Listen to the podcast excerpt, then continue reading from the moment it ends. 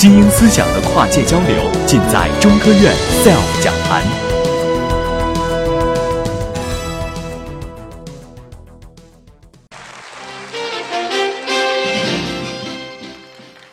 呃，大家好，啊，很高兴来到我们中国科学院的 SELF 论坛。呃，之前看到 SELF 论坛在北京有非常出色的分享，也有我的同事参加，很高兴在上海参加 SELF 论坛，呃，聊一聊我们的研究跟社会跟呃大家有什么关系。那么刚才大家已经看到主持人分享了一段视频，这是一个很著名的电影，我相信大家可能大部分人都看过啊。这个雨人，这个两个兄弟啊，他们一个叫 Dustin Dustin Hoffman 演的是一个很明显的，他有很重复刻板的行为；另外一个呢，很很英俊潇洒、那风流倜傥的 Tom Cruise 演的。他们两个人是兄弟，为什么一个好像呃这个跟世界格格不入，另外一个又又是这么的这个这个很很很很潇洒呢？就他们呢就是基因的不同啊。这个雨人被大家认识以后，他是一九八八年在美国公映的。自打一九八八年，这个雨人和自闭症就深入了这个美国社会的人心。所以今天呢，我给大家聊一聊这样雨人的世界。雨人是一种患上了严重的神经发育疾病，我们叫自闭症。这个自闭症呢，在医学上也被称为孤独症。这个孤独症就是我国南京医科大学陶国泰教授命名的，所以我们很多时候为了纪念他，在中国称又称之为孤独症。那么这个在医学上谁最早发现的呢？是由这个啊美国约翰霍普金斯大学的凯纳教授，大家看到。那么在凯纳教授发现之前，在一九四三年之前，这个世界有没有自闭症？肯定有，对不对？所以呢，其实我们谈论的是一种疾病在医学上被定义啊，有而不是这个疾病的产生，对不对？这个疾病自古就有，我相信自打人类的产生就会出现。那么我们还会听到一种病哈。大家看到自闭症有时候被分几种，呃，达斯汀·霍夫曼演的雨人有非常计算的这种天才哈，是不是每一个自闭症的孩子都会有计算的天赋呢？那当然不是。那么这种智智商呃天赋跟自闭症有什么关系呢？大家看到其实他们并不是平行的关系。这个纵坐标是这个所谓的这个智商跟天才，那横坐标就是这个自闭症的发病的这个症状的严重性，从左边到右边，左边是严重，右边是。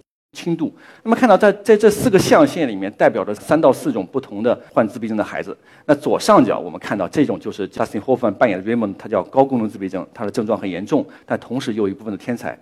而在右上角呢，我们叫阿斯伯格综合症，他们的症状略轻，但同时呢也有那些计算的一些天才。但其实我们知道，大部分超过百分之七十到八十的这个自闭症的孩子都属于中间这个区域，其实呢并没有明显的，还没有或者还没有表现出这种。小天赋，甚至在某些程度上还有智力的障碍。那么，让我们知道一下、认识一下阿斯伯格综合症。在医学上，阿斯伯格综合症就是由阿斯伯格医生发现的。阿斯伯格医生是就一九三零年，是奥地利维也纳大学的一名呃很有名的医学教授。当时我们知道，上个世纪三十年代的维也纳是全世界医学的中心啊，诞生了很多其他的有名的大家，比如说弗洛伊德。那么当时呢，这个呃。阿斯伯格医生啊，就用德文撰写的这个文献里面就写了，他发现有这么一类孩子，都是男孩儿，然后他们呢有很多小天赋哈，然后呢又不喜欢与人交往，就整天待在这个很很封闭的内心的世界。他把这些小男孩称为小教授，叫 little professor。用德文撰写的文献呢，直到一九六十年代才被英国科学家发现，后来呢就将这种疾病命名为阿斯伯格综合症，为了纪念他。当时阿斯伯格医生发现的，难道只是具有天才的自闭症吗？他们为什么从来没有报道不具有天才的自闭症孩子呢？我们知道有天才的自闭症孩子其实是一一小部分，对不对？所以到现在我们已经知道了，当时为什么没从来没有报道过呢？是因为一九三零年代末的这个奥地利已经被纳粹德国吞吞并了，这是一个医学和社会学的悲剧。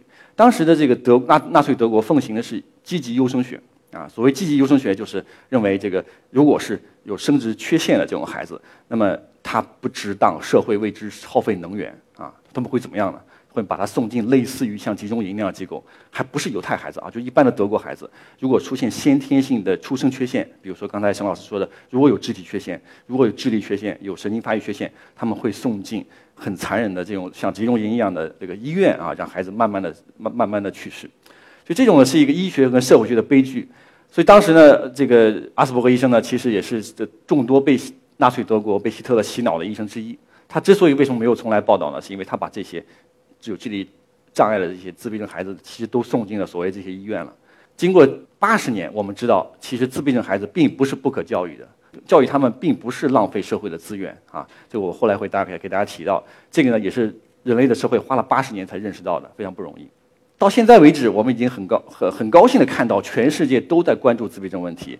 二零零七年，这个呃是呃联合国将四月二号命名为自闭症的全世界关注日。那么，关于自闭症的患病率，大家有各种说法啊。就美国最新的是六十八分之一，那么英国、韩国、全世界等等，中国的最新的患病率也将在今年，我相信由卫生部牵头的这个各大中心的普查会颁布。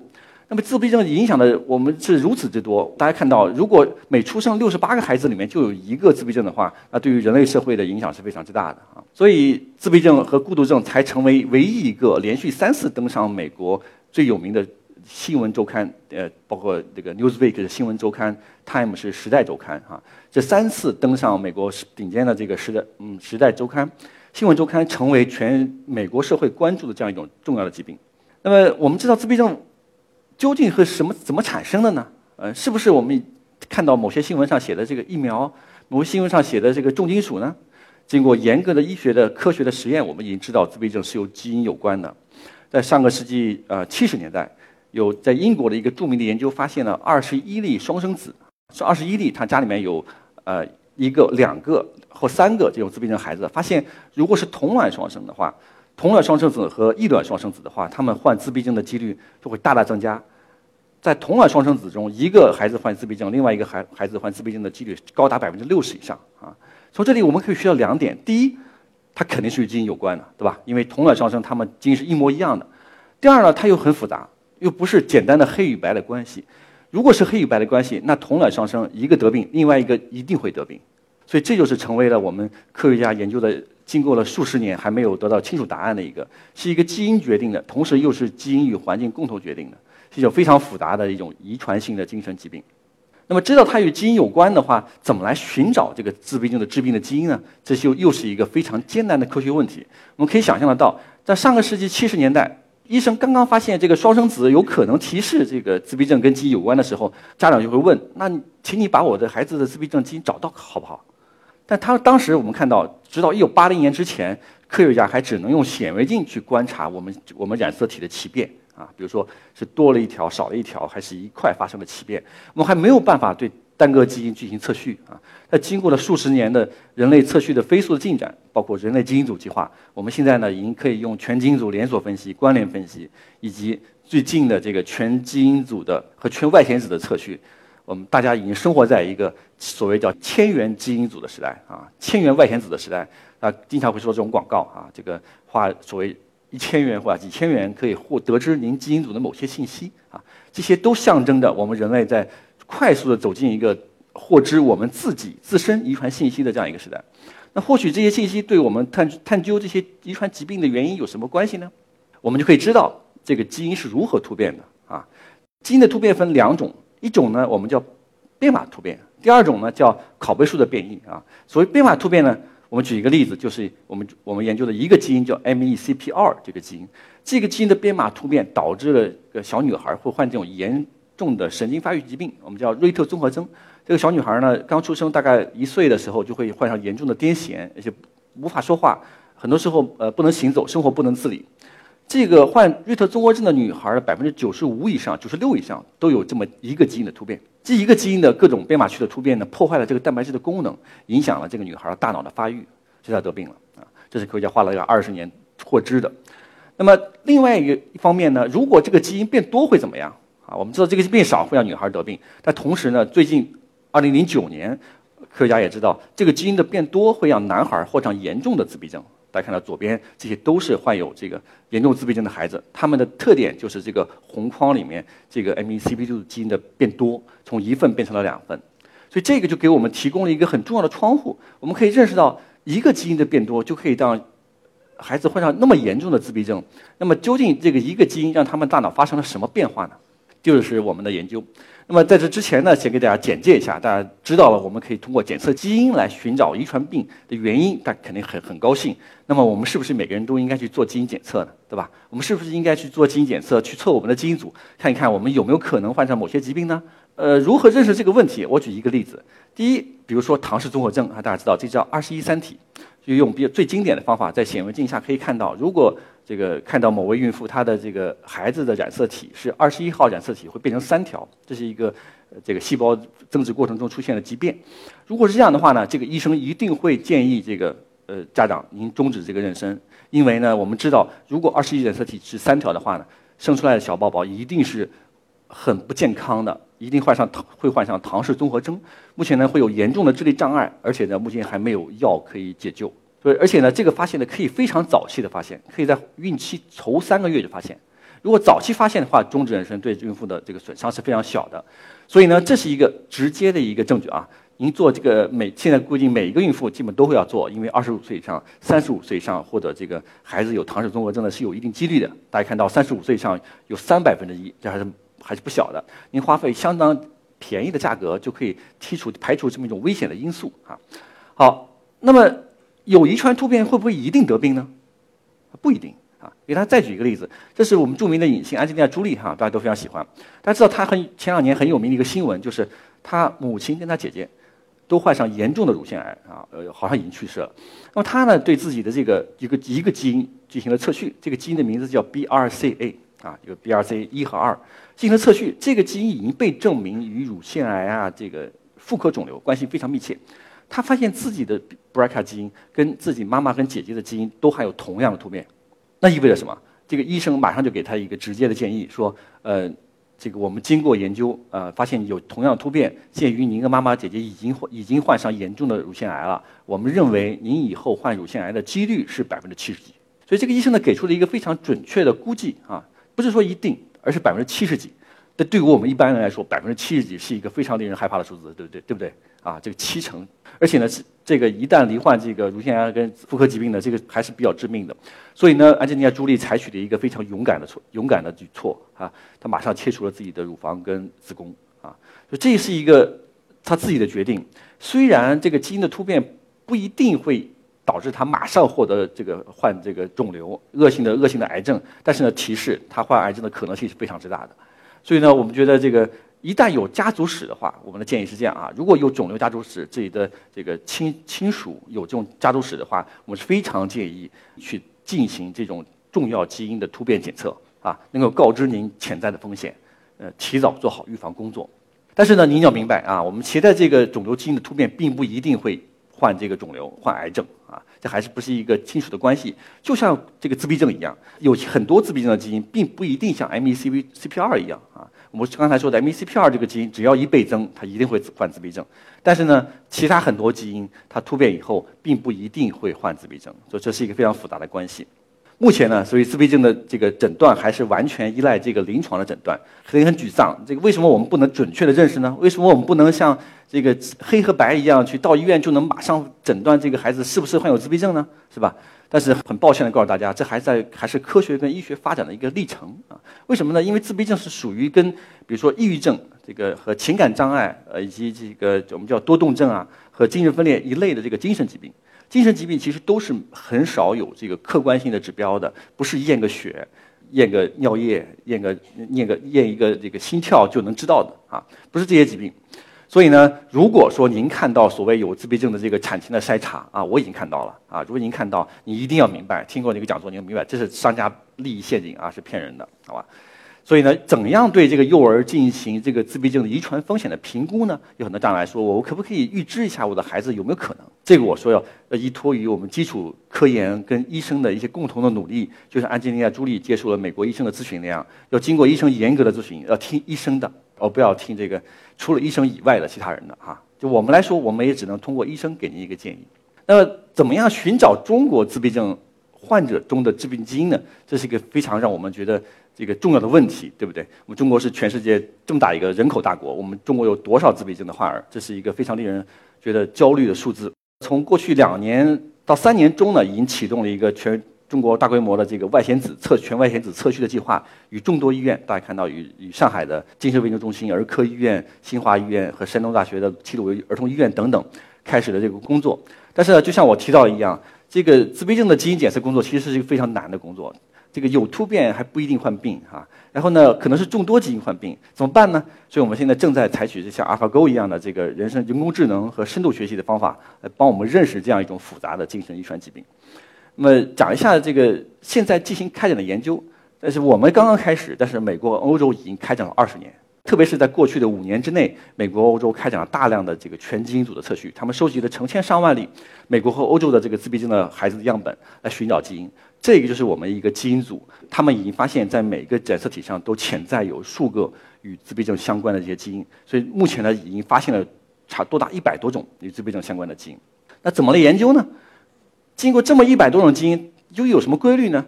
他们经过研究发现，这一百多种基因大多数都编码一些一些重要的蛋白质。这些蛋白质呢，关系到我们神经突触的这样一种连接。我们知道，我们的神经元跟神经元之间是通过大家看到这样一种纽扣一样的结构联系起来的。这种联系呢是可塑性的，呃，可以被我们的认知所变化。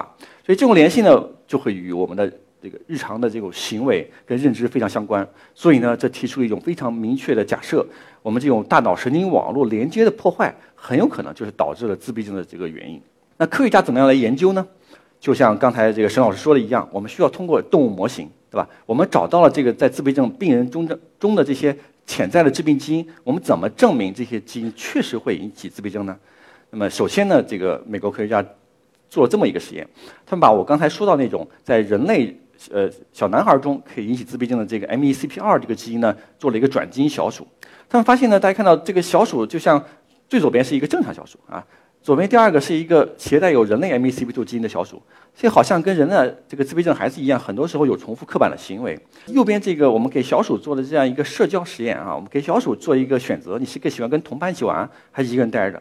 小鼠跟人人一样啊，也是喜欢跟同伴一起玩。像左边这样，它喜欢跟另外一只关在笼子里面小鼠待在一起，尽管它碰不到啊，而不喜欢在右边一个人待着。但是呢，携带有人类 MECP2 基因突变的这种呃小鼠呢，却表现出它。不再喜欢跟同伴待在一起，其实呢，这个 MECP 在 MECP2 这个基因在小鼠里面很可能能导致这种类似的症状。但是我们知道，那个小鼠跟这个我们人的大脑还是有巨大差异的啊！大家看到这个，这是一个等比例图，啊？人的大脑跟小鼠大脑差的是多么之大。所以呢，我们觉得可不可以这样，用这个跟人很相像的我们这个近亲啊，我们的我们的我们的表亲这个呃猕猴模型来模拟这个人类复杂的精神疾病呢？那么呢，我们从过去几年的一个工作呢，就是将这个能让人类患上 MECP2 这个自闭症的这个基因呢，转到这个猴子的基因组里去。这个呢是分别分别于2011年和14年诞生于我们中科院上海神神经科学研究所的这样一个转基因猴。大家想不想知道这个转基因猴会怎么样？他们会像人类一样患有自闭症吗？大家发现左边右边有猴子有什么不一样吗？待一会儿你会明显的看到，一般猴子坐不住是吧？这个猴急猴急的，都左像左边这样，它也爬来爬去，上蹿下跳，对吧？这个很调皮的。但是呢，右面这只猴子呢，却很固执的走这么一个圆圈啊，而且不掉头，就是它一旦固定了，它不不会掉头哈。其实右边这只猴子就是携带了我们人类 MECP2 基因的这样一只转基因猴。所以通过这样转基因的这样猴这样一种呃研究方法呢，我们证明了这个 MECP2。这个转基因的猴可以让它患有这个重复刻板的行为。那么我们也想知道，猴子携带有人类的这个 MECP2 基因以后，它会不会像这个自闭症的小朋友一样，不喜欢跟其他小呃小猴子交往呢？那左边这只大家看到两个小小猴子坐在一起，这是我们认为猴群里面一个社会交往的行为，他们会坐在一起啊，我们叫并坐行为。嗯，这个右边两只呢，已经我们已经知道它是已经事后诸葛亮知道它是转基因猴了哈。这个科学实验是非常枯燥乏味的啊！我们这个实验看上去很简单，我们分的不同年龄，呃，做三年哈，每年做一次，每年每次要做很长很长时间。这个做这个同学实验的同学啊，每天工作就是坐在那儿看电脑，是吧？现在我们有些自动分析的方式哈，以前这个几年前还是采取这样人工的方式。大家看到右边这两只猴子呢，它这个有时候会很近啊，物理距离会很近，呃，会挨着，但是从来不会很少会坐在一起，是吧？很少会坐在一起，表示很表现出很亲密的这样一种状态。通过那个数年的研究，我们反复的重复这个各种各样的行为，我们认为呢，得到了这样一种这个自闭症的猕猴的模型，能让我们研究自闭症提供这样一种工具。那么，怎么样通过这通过这个转基因猴来研究自闭症呢？我们想回答这么一个科学的问题啊：一个基因的变多，怎样改变我们人类大脑因为人的大脑不能直接研究，所以我们问的是这个一个基因变多怎么改变这个灵长类大脑？大家看到这个上面一个猕猴跟灵长类大脑还是非常相像的，是吧？这个 monkey 是猴子，human 是人。这样通过这么一种转入了只有一个基因的转基因猴的大脑的研究呢，这个核磁共振成像的研究，我们就有可能知道这样一个自闭症的基因怎么样改变我们灵长类的大脑。知道以后呢，我们想能不能通过一些潜在的我们叫不叫治疗叫干预的方法呢？怎么来干预这个这个脑科脑疾病呢？我们知道脑疾病是非常复杂的。大家看到这个呢，是是我们的一个梦想之路，还没有走通啊，是一个梦想。就是什么叫精准医学？我们首先呢，大家看到我们需要寻找这个神经疾病的这样一种原因。这很多原因呢是一种基因导致的，对吧？有了基因以后呢，我们需要建立模型，这是小鼠，我们可以还可以建立猕猴模型。那最终呢，我们需要像沈老师那样寻找这个药靶。这个药物的靶点，对吧？寻找药靶点，最终呢，像人一样，人类在人类的病患里进行临床的实验。那对于我们大脑疾病来说呢，这个在什么平台上、什么动物里进行这个实验就非常重要了哈。就像我刚才说的，这个小鼠呢，它。也会有非常复杂的认知行为，哈，在大家在接下来几个报告会听到这个有小鼠会有非常非常有意思的认知的行为。但是当这个自闭症这样一种复杂的精神疾病呢，我们觉得要如果想在人里进行临床实验的话呢，还必须在这个猴子身上，在我们近亲身上得到一些实验，最终呢才能帮助我们对自闭症的孩子有更有效的干预。比如说呢，这个是我觉得非常有意思的一个干预方法哈。对于脑疾病的干预，我们目前的这个有效的这种手段并不是很多。这种干预的方法叫深脑电刺激啊。这个干什么呢？它是把一种很纤维的纤细的电极植入这个病人的大脑。这个病人呢是帕金森症啊。我们知道重症帕金森症，他很多时候他肢体震颤以及以及凝固，他没法，比如说就上台阶他都不行。那么通过这种 DBS 的这个深脑。电刺激治疗就能显著的改善，像奇迹一样。本来这个肢体震颤很厉害，通过这种纤维纤细电极的植入，带上这样一个叫脑起波器，一开开关，这种震颤就奇迹般的停止了，好吧？所以发明这个呃心脑电刺激的方法的两位美国科学家已经在2014年获得了拉斯克奖。所以这样一种很有意思的方法啊，大家觉得好像那个在大脑里插电极很恐怖是吗？其实并不是的啊。我们上海这个瑞金医院都很多医院都可以做啊。做完以后并不影响日常生活，完全不影响平常的生活质量还是非常高的。所以呢，可不可以用这样一种很多这种我们现在正在发展的我们叫神经调控的方法来干预我们大脑的功能呢？治疗我们的疾病呢？也是我们接下来的研究的重点之一。我还有一个梦想是，我可不可以改变这个猴子的基因呢？我们知道，我们给它多的就是这个基因，对不对？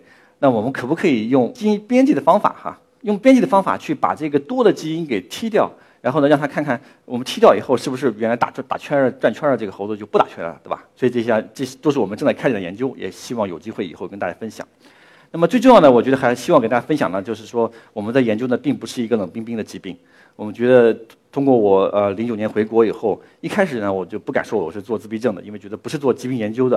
后来发现这个做着做着呢，很多病病人的家长的这个医生啊，包括这个公益团体都会来找到我。啊，这个我觉得这是一个超越了我们基础研究的一些使命。为什么研究疾病？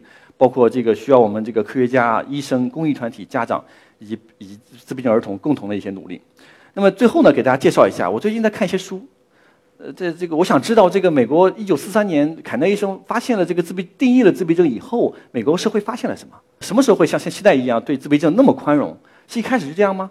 啊，那美国社会怎么来认识自闭症？好，给大家分享一下我这我自己编的一个简简易编年史啊。先是科学，再是社会。一九三八年，奥地利的这个阿斯伯格医生发现了这个具有社交功能呢缺陷，但是有天赋的男孩。那四三年呢，凯德医生发表了第一篇论文，描述了十一个自闭症孩子。但是当时呢，凯德医生很遗憾，他不他还没有认识到这个自闭症是先天疾病，还没法意识认识到是是这个基因决定的疾病。于是呢，于是呢，认为是父母教养的关系。但想想看，其实我觉得当时也不怪他，因为当时一九四几年呢，这个二战刚打完啊，这个所有跟基因有关的事情都被认为是这个叫积极优生学啊，很糟糕，是吧？所以呢，与其认为是基因上有了问题，简直就是判被判了死刑了，好吧？这个非常糟糕。所以呢，与其认为基因的问题，还不如认为是后天问题。那后天怎么办呢？就是好像是是肯定是父母教养的不当，好吧？现在我们知道是一个非常错误的，对吧？父母的已经遭受了孩子患病的这样一种打击了，还要遭受这个这个呃医生对他的指责。那么后来呢，这个 r i m l a n 博士呢自己就是自闭症孩子的家长，他发表了这样一本书，找到了很多很多的孩子和他家长，他发现家长对他们都是很有爱的，不是因为父母的教养的问题啊。后来呢，又经过反复的争论，那么最终最终呢，凯纳医生在医学大会上承认这个自闭症是一种先天的疾病。那么呢，后来呢，一九七七年，这个双生双生子研究科学上提供了第一个证据，认为自闭症是与基因相关的。那后来呢，这个柳叶刀还发现了一个这个有一个乌龙啊，认为它是跟疫苗相关的。我这里就不多提了。那么最后呢，二零一二年，全基因组测序和自闭症和外显组测序呢，被首次用在自闭症的基因测序中，也最终的这个研究呢走向了科学的轨道。那最后呢，给大家分享一下这个社会篇哈。这个一九三三年，第一位被这个医生确诊的孩子出生了。他他的他的名字叫 Donald，他是一位最幸福的自闭症孩子。我认为，为什么呢？因为他出生在美国中部一个小城市，他家境很殷实，他是一个家里是开银行，又在美国中部，环境又非常简单，他不需要与社会有很多冲突。在小镇上只有几千人，所有人都认识他，所有人都很宽容他。他上了小学、中学，还上了大学。他上了大学以后，就回到他的家乡，找了一份工作。他也不需要工作，他只是半天上班，半天去打高尔夫球，好吧？他是全世界最幸福的一位自闭症孩子，我认为他现在已经八十多岁了，还健在。但是很遗憾，我觉得全世界所有的自闭症孩子都没有他幸福。这个为什么呢？这个一九六二年，这个英国的自闭症家长成立这样一个协会。为什么成立协会呢？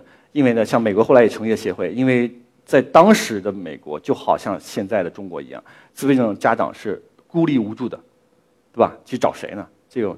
康复社会，康复机构也很少，医学的医生也很少，全美国就这么几个医生能看，找谁呢？所以呢，当时的家长呢团结起来成立这样一个协会。成立协会干什么呢？其实成立协会就是为了去争取利益。大家看到左边这个是这个1974年罗纳利跟这个当时还是州长啊，后来是总统签署了自闭症儿童公平教育的法令。当时的1960年代、70年代美国，这个自闭症孩子是不允许进入公立学校的，因为他认为不可以教育啊，也是有点那个意思。但后来呢，自闭症家长团结起来去状告美国政府。那个第一，首先是宾州政府就成功了，因为呢，他们发现有些自闭症孩子确实是可以教育的，所以呢，就一系列的这个政策都是因为自闭症家长的这个奋斗产生的。好多这个家长团体向律师去状告，取得了成功等等。所以这个呢，包括后来的雨人，这都是美国社会一步一步怎样来接纳自闭症、认识自闭症和对他们表示宽容的一种一种这个这个历程。我觉得我们中国呢。通过他们的历程呢，可以学的很多，对吧？避免走很多弯路。到最后呢，我就值得提的也是这个美国很最最大的一个对冲基金的头叫叫 Jim Simmons，他呢也是一个其实是一个数学家，他是开的全美国最成功的一个对冲基金，赚了很多很多钱。但很遗憾，他的孩子也是自闭症，他一个女儿是一个明明确的自闭症患者。那么他呢，二零零三年成立了美国最大的自闭症研究基金会，资助了好多好多钱，然后专门用于研究自闭症的科学研究。所以从那以后呢。这个自闭症的研究也走向科学的道路。那么，二零零七年，这个联合国颁布了这个自闭症关注日，从全世界都开始非常关注这种疾病。那么，这也是一个需要跟大家分享的，在上海的一个公益团体啊。这个这个声音可能出不来。另外一方面的智慧是你常人不能够达到。有个小孩弹钢琴，拿起来就伴奏，很聪明啊。我们自己不是医生。但是我们希望能够用我们的音乐的手段，来能够对他们得到一点点改善，我们就是最大的安慰。这是上海最有名的，我相信大家很多都认识啊，是他今年已经九十四岁高龄了。这个曹鹏先生的一个一个简短视频，他们这个每周都会在建国建国西路那个呃呃少年宫里面开一个天使之音音乐沙龙，他们从二零零八年开始已经开始了九年了。然后呢，很多孩子一开始去那儿的时候症状非常明显，经过数年的这个参加这个沙龙、参加活动，到现在可以上台演奏，啊，他们我去我去参加了好多次他们的活动，非常令人感动。所以呢，我相信大家有以后有机会的时候，以后看一下天使之音音乐沙龙的这个孩子们的演奏啊。好，还有一个是我觉得呃，我前几年几前几年前发现有这样一个淘宝的公益店叫金羽翼哈，讲了这样康康这样一个故事。康康呢当时只有十几岁，他画了很多画，这些画都被金羽翼放在这样一些网上义卖。所以大家看到他的画很漂亮哈，这个还有其他一些孩子，好多一些孩子啊，都画得非常漂亮啊，这些陈蒙等等，还有这个这个是这些这个粉画非常漂亮啊。那么这样一些这个北京的金羽翼的公益店呢，就帮助自闭症孩子去画画，然后帮他们做这个日历，做些日义卖。我还我还在我们所里办过这种义卖哈。关于康康的故事呢是这样，就是呃他的妈妈呢后来我们认识了，她要叫周文女士啊。康康一开始是一个非常严重的自闭症孩子啊，非常严重。那么这个跟这个一个最严重的自闭症孩子没什么两样，但现在今年已经十八岁，可以生活自理，可以到菜场买菜，给他父母做一顿饭，好吧？我觉得这这一切呢，都跟这个康呃那个康康妈妈这个周文女士的这个努力分不开的，所以她呢写了这么一本书《康康的世界》，我想大家有机会去读一下。我们知道自闭症孩子也可以有很幸福的人生，所以今天呢就给大家分享到这里，谢谢大家。